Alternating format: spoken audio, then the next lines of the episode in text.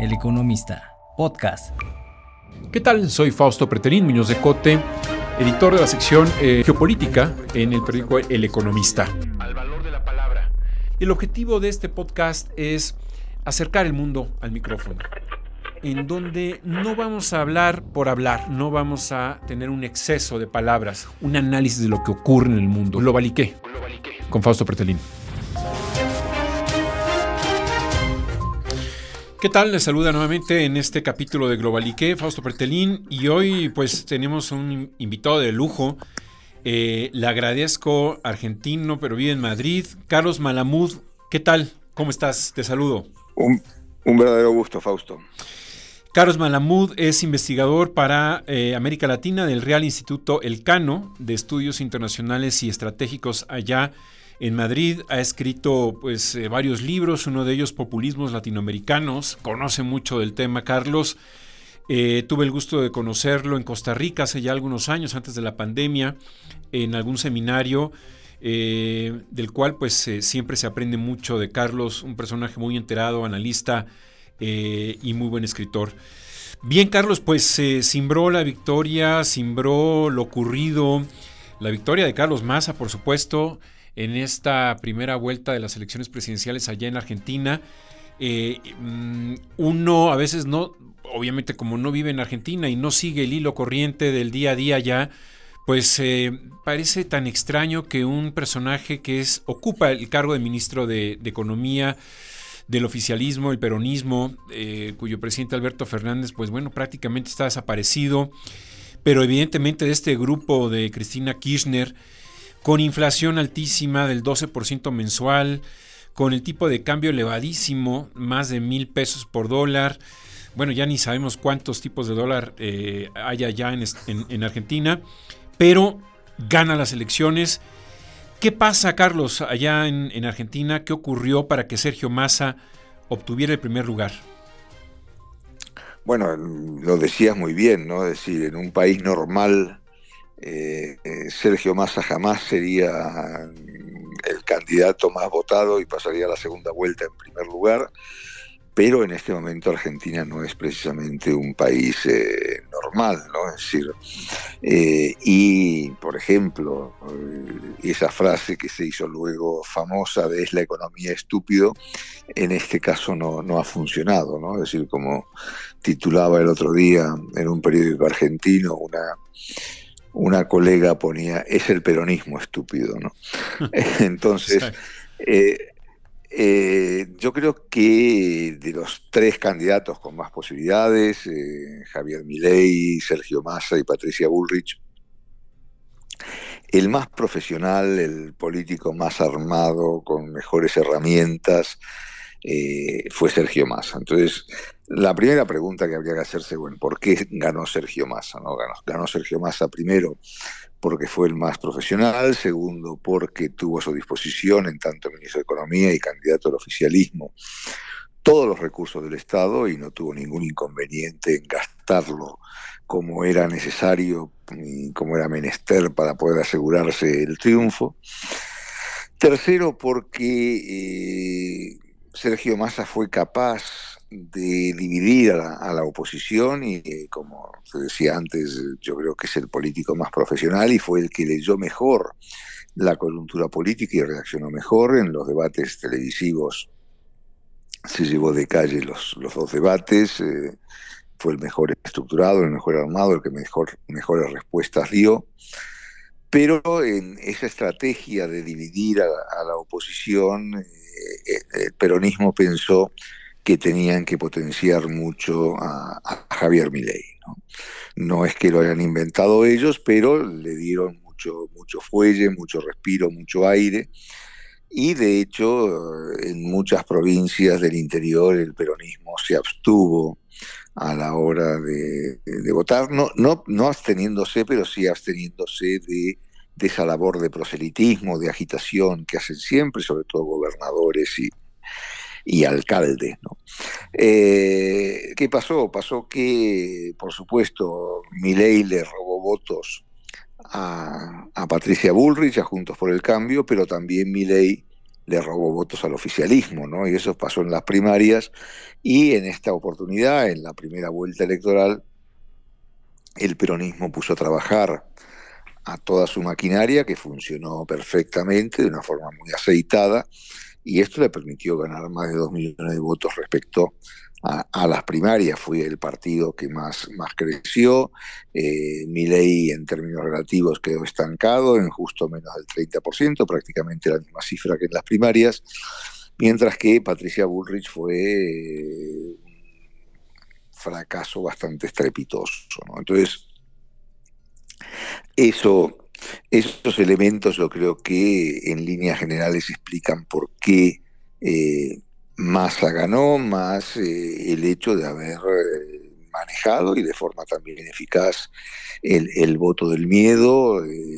Massa elaboró un discurso dirigido a buena parte de, los votantes tradicionales del peronismo, diciéndoles el único que va a defender el legado tradicional, el único que va a defender que el Estado siga funcionando como tal, el único que va a defender que, que puedan seguir teniendo eh, educación gratuita, sanidad pública gratuita, eh, transportes subvencionados, eh, subsidios, etcétera, etcétera, etcétera, soy yo.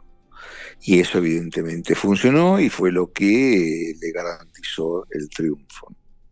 Claro, mencionas, eh, eh, Carlos, la palabra Estado. Eh, Javier Milei de alguna manera quería o intenta reducirlo a la mínima expresión, incluyendo, por ejemplo, dinamitar el Banco Central argentino.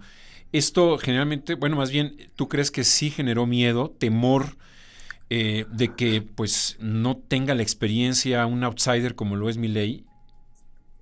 Bueno, evidentemente en un sector de la población generó temor, en otro generó muchas, muchas adhesiones, ¿no? Es decir, hay que entender que, salvo el gobierno de Macri de 2015 a 2019, desde principios de siglo, concretamente desde 2002, eh, Argentina está gobernada por el kirchnerismo. Son muchos años, hay mucho cansancio, eh, y hay un sentimiento antikirchnerista muy fuerte, muy potente ¿no? Mm. en, el país. Entonces, eso va a incidir, por ejemplo, en la segunda vuelta. ¿no? Y vamos a ver cómo funciona precisamente esa oposición entre sentimiento antikirchnerista por un lado y eh, sentimiento de temor a mi ley por el otro. ¿no? Entiendo. Em, en el caso de Juntos por el Cambio, había como que una confrontación entre Bullrich y eh, Rodríguez Larreta. Eh, de, alguna manera, ¿crees que de algún, eh, digamos que perdió muchos votos junto por el cambio porque algunos de los que estaban con Rodríguez Larreta, pues se desanimaron y no fueron a apoyar en último momento a Bullrich? En parte sí, pero eso también yo creo que está en el paquete de los errores de Juntos por el Cambio.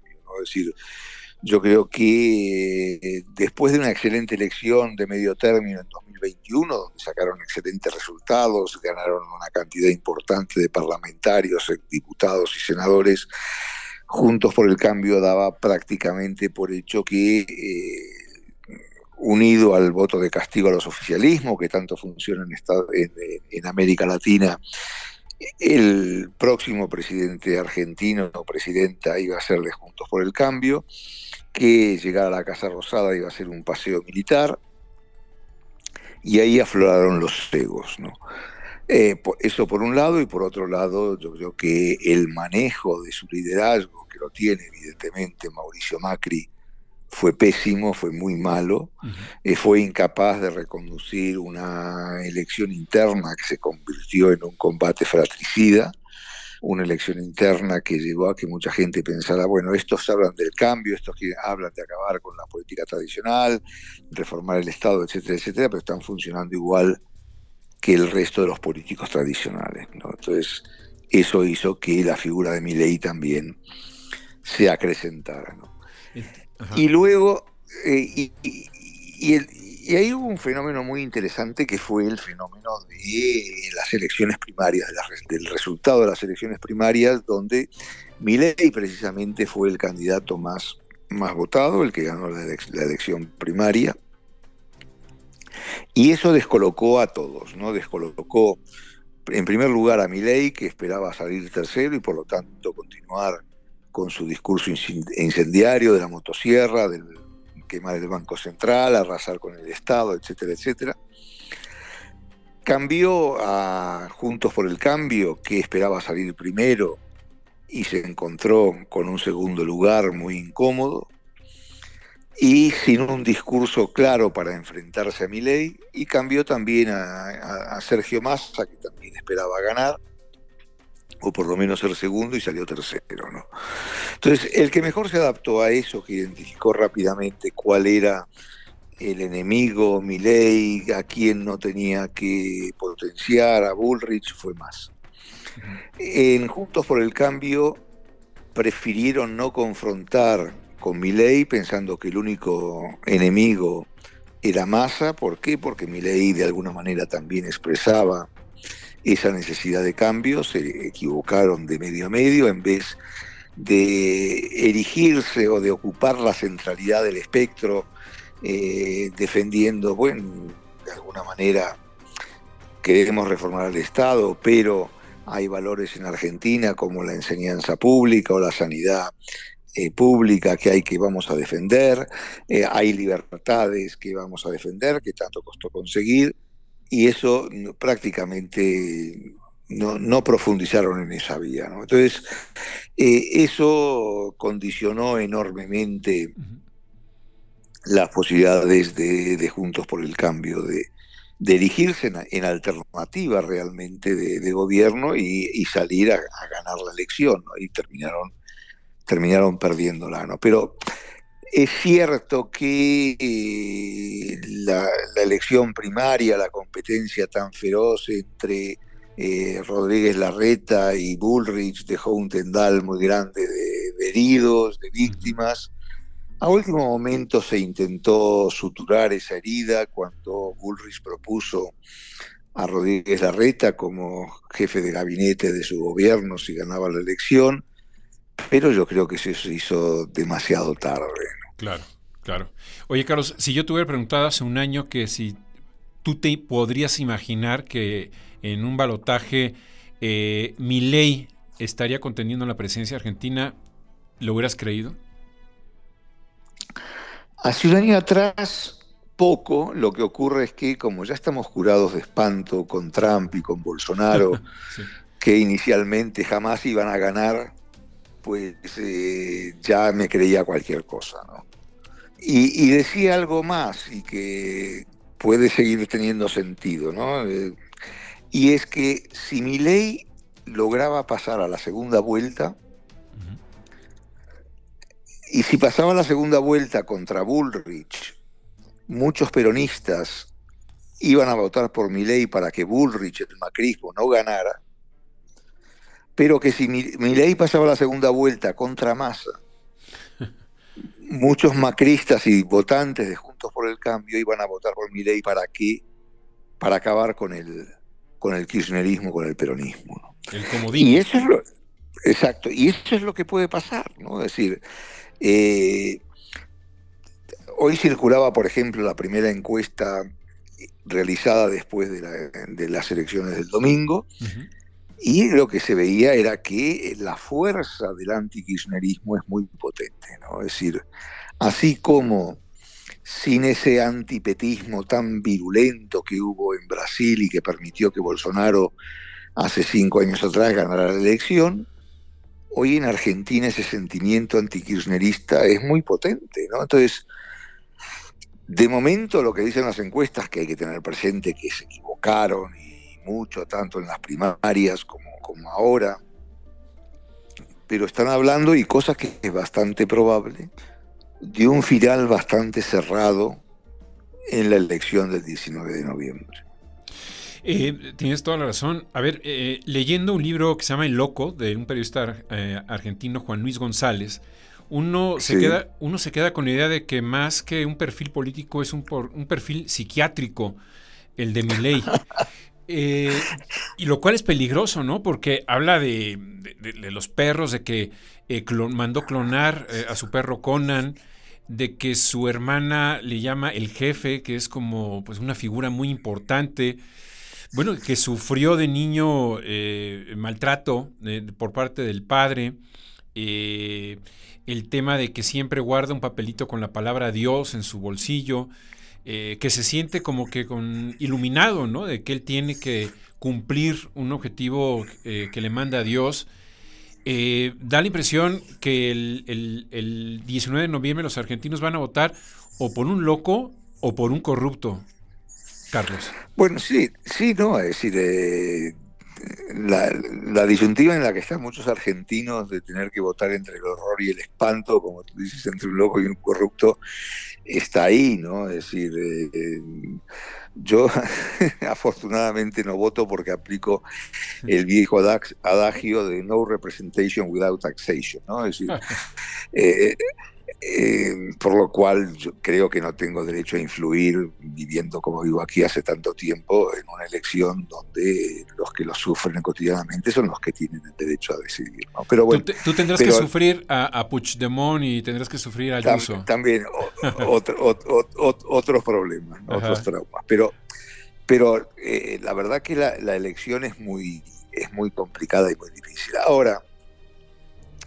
Ahí también cabe otorgar eh, el beneficio de la duda. No me estoy dirigiendo aquí en defensor de ley, ni mucho menos, pero es evidente que la política también es una, un banco de pruebas y una escuela de primer orden, ¿no? Y entonces quien quiere triunfar en la política necesita, eh, si no tiene la experiencia necesaria, aprender a pasos agigantados. Entonces, eh, situado ya en la primera vuelta, que hace en julio pasado, por ejemplo, era algo impensable en la, mente de este hombre, de Milei, pues eh, ya cuando vio que la presidencia estaba más cercana, empezó a modelar el discurso, empezó a formar a toda prisa equipos que no tenía, eso supuso que el aluvión de gente de toda la calaña y muchos preparados, pero muchos no, se le acercaran. Así fichó, por ejemplo, un sindicalista corrupto de larga data que nadie entendía bien qué hacía apoyando a Milei, ni que Milei, ni que Milei lo recibiera, el que tanto criticaba la casta. Eh, pero yo creo que en esta oportunidad donde es, realmente ahora sí se está jugando el, su futuro político, pues va a tener que hacer muchas concesiones. Claro. Eh, y, ya, ya empezó a hacerlas, ¿no? Es decir, eh, ya firmó La Paz, fumaron la pipa de La Paz con, con, Patricia Bullrich, salieron en fotos juntamente, muchos políticos del PRO se le están acercando. Y esto no va a ser gratuito, ¿no? Es decir, yo creo que en pocos días más veremos a Macri también eh, apoyando a Milei para la segunda vuelta, entre otras cosas porque tiene un odio visceral por, por Sergio Massa y bueno, en política hay cosas que no, que no se perdonan y esta es una de ellas. Entonces, eh, le van a pasar factura, ¿no? Es decir, lo que ocurre que también eh, este corrimiento al centro de mi ley compromete su discurso tradicional. ¿no? Ya, ya, bueno, este sindicalista Barrio Nuevo que te mencionaba antes ha, roto con mi ley porque mi ley se ha acercado a Bullrich e inclusive una diputada electa de la Libertad Avanza eh, de una provincia del interior del país ha roto con, con el partido, va a funcionar como autónoma en el Parlamento también porque considera que con este acercamiento al PRO, a la derecha tradicional, mi ley estaba rompiendo sus promesas, su discurso, etcétera, etcétera. Entonces, eh, aquí va a haber compromisos, eh, ya lo vimos también con Bolsonaro, ¿no? Es decir, cuando Bolsonaro gana la elección pues eh, estábamos todos con los pelos de punta, qué va a pasar en Brasil, qué va a ser de, su gobierno.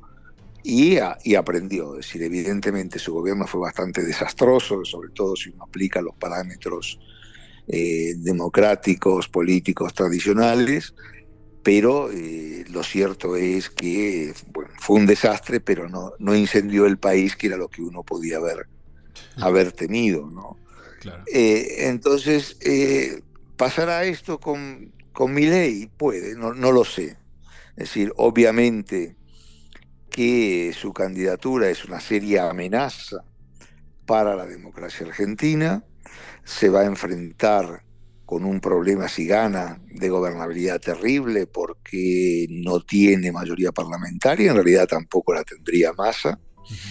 Eso implicaría negociaciones interminables para lograr consensos y aprobar leyes y impulsar reformas, sobre todo las que él quiere hacer y eh, falto de experiencia, falto de equipo, eh, pues entonces habrá que ver, ¿no? Claro. adelante, adelante, Carlos. No, no, no, Dime, dime. No, mira, a ver, em, se, habla, de que el, eh, de que Milei cometió graves errores. Primero, eh, irse prácticamente en contra del Papa, el Papa Francisco, que si no tengo malos datos, dos de cada tres argentinos son católicos. Y por otra parte, eh, en el segmento de las mujeres, pues prácticamente no es, no es bien aceptado. Eh, temas eh, como el aborto, por ejemplo, se distancia a él, está en contra. En momentos donde la marea verde, donde toda América Latina, pues están existiendo cambios importantes en ese, en ese, en ese tema. Eh, sí, auténticamente tú crees que sí le afectó y tendrá la capacidad de mover su discurso para incluir a mujeres y, terminar con este discurso un poco machista? Pues tendrá que hacerlo, si quiere ganar tendrá que hacerlo, no va a tener otra más remedio que, hacerlo, ¿no? Y, de hecho, es decir, bueno, hablábamos de las mujeres, eh, su abrazo con Patricia Bullrich, a la que en la campaña dada las, eh, la pertenencia de Bullrich cuando era muy jovencita, la organización Montoneros, entonces la acusó de ser eh, asesina de niños y demás, y bueno, ahora estaban a los abrazos y a los besos, ¿no? e inclusive eh, le ofreció, él que es tan anticomunista, tan antiizquierdista y demás, le ofreció una cartera ministerial a, la izquierda, ¿no? que fue derrotada también en la, en la elección. Eh, y es verdad, ¿no? Lo que tú decías sobre los errores eh, muy groseros que cometió en la campaña. Antes se hablaba de ese aluvión de gente que se le había acercado. Es decir, entonces en vez de hablar con una sola voz, su campaña era muy polifónica. Cada cual decía lo primero que se le venía en ganas, los días, y en relación con esto del antifeminismo y y, el machismo de la campaña, es decir, poco en la última semana de, antes de la elección, una candidata diputada suya que su experiencia más importante en la política era que había sido su manicura o su esteticien, no sé exactamente eh, el, cargo que tenía, eh, propuso que los hombres pudieran renunciar en cualquier momento a la paternidad. ¿Por qué? Porque había una cantidad, y esta era una mujer que lo decía, ¿no? Pero bueno, da igual. Porque había muchos, muchas mujeres que antes de tener relaciones sexuales pinchaban el profiláctico, el preservativo, para quedarse embarazada y así poder reclamarle al hombre una pensión. Bueno, eso no sé cuántos centenares de miles de votos le debe haber quitado a ley, pero unos cuantos seguro que sí. ¿no? Eh, y, lo que decías del ataque al Papa en, un país tan católico por un lado y al mismo tiempo tan nacionalista por el otro, ¿no? Entonces, tener un Papa argentino es como tener a Messi, ¿no? Es más o menos las dos cosas más importantes para muchos argentinos en el mundo actual, ¿no? Es decir, entonces eh, si uno ataca a Messi es un hereje y si uno ataca al Papa es un Entonces, esto, esto, esto, ocurrió eh, eh, en, ese momento y así estamos como estamos, ¿no? Es decir, pero sí, es decir, y luego también él vendió un poco la piel del oso antes de casarlo, ¿no? Y entonces eh, hizo mucho daño también a su campaña esta idea de voy a ganar en primera vuelta. ¿no? Claro, sí.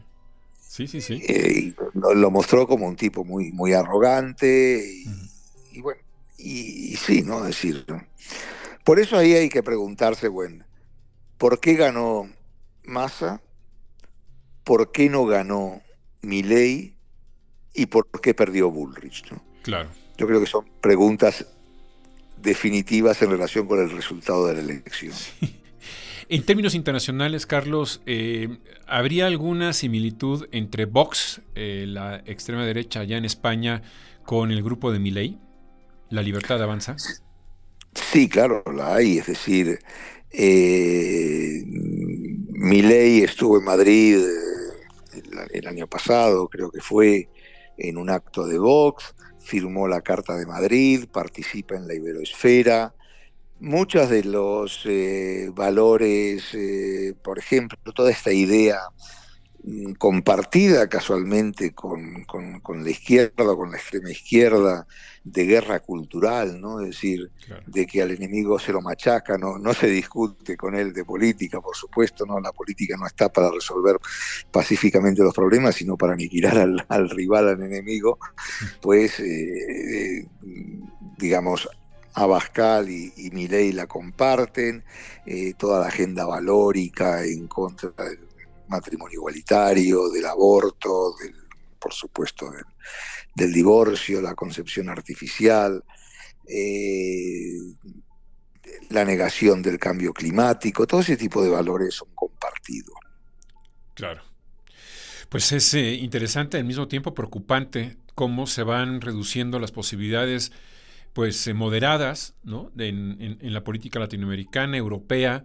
Los extremos eh, están ganando cada vez más poder, no deja de preocupar.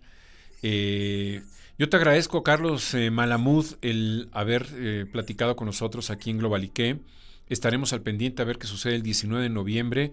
y pues te mando un gran abrazo, te agradezco mucho. No sé si quieras agregar algo que no te haya, que no te haya preguntado. No, quizás una, una una puntualización sobre lo que terminabas diciendo sobre la polarización, el, avance de los extremos, cosa que, es real, pero paradójicamente al mismo tiempo, la mayor parte del electorado en todos los países latinoamericanos se ubica en el centro. ¿no?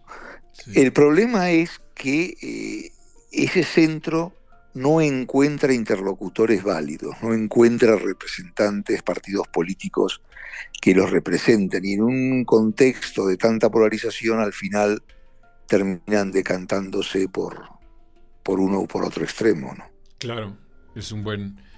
O sea, como que hay ese, ese hueco solitario, que es el centro, pero no hay, no hay perfiles que puedan embonar con ese centro, ¿no? Ese, ese es el problema. Sí, qué grave. Muy bien, Carlos, pues eh, muchas gracias. Un verdadero, un verdadero, placer, Fausto. Al contrario. hasta la próxima. Hasta pronto, gracias. Nosotros, bueno, yo los espero en el próximo capítulo de Global IK. Les invito a que escuchen los otros eh, podcasts que les ofrece el periódico El Economista. Gracias, hasta la próxima. Global IK. Global IK, con Fausto Pretelín. Fausto.pretelín, arroba eleconomista.mx. El Economista, podcast.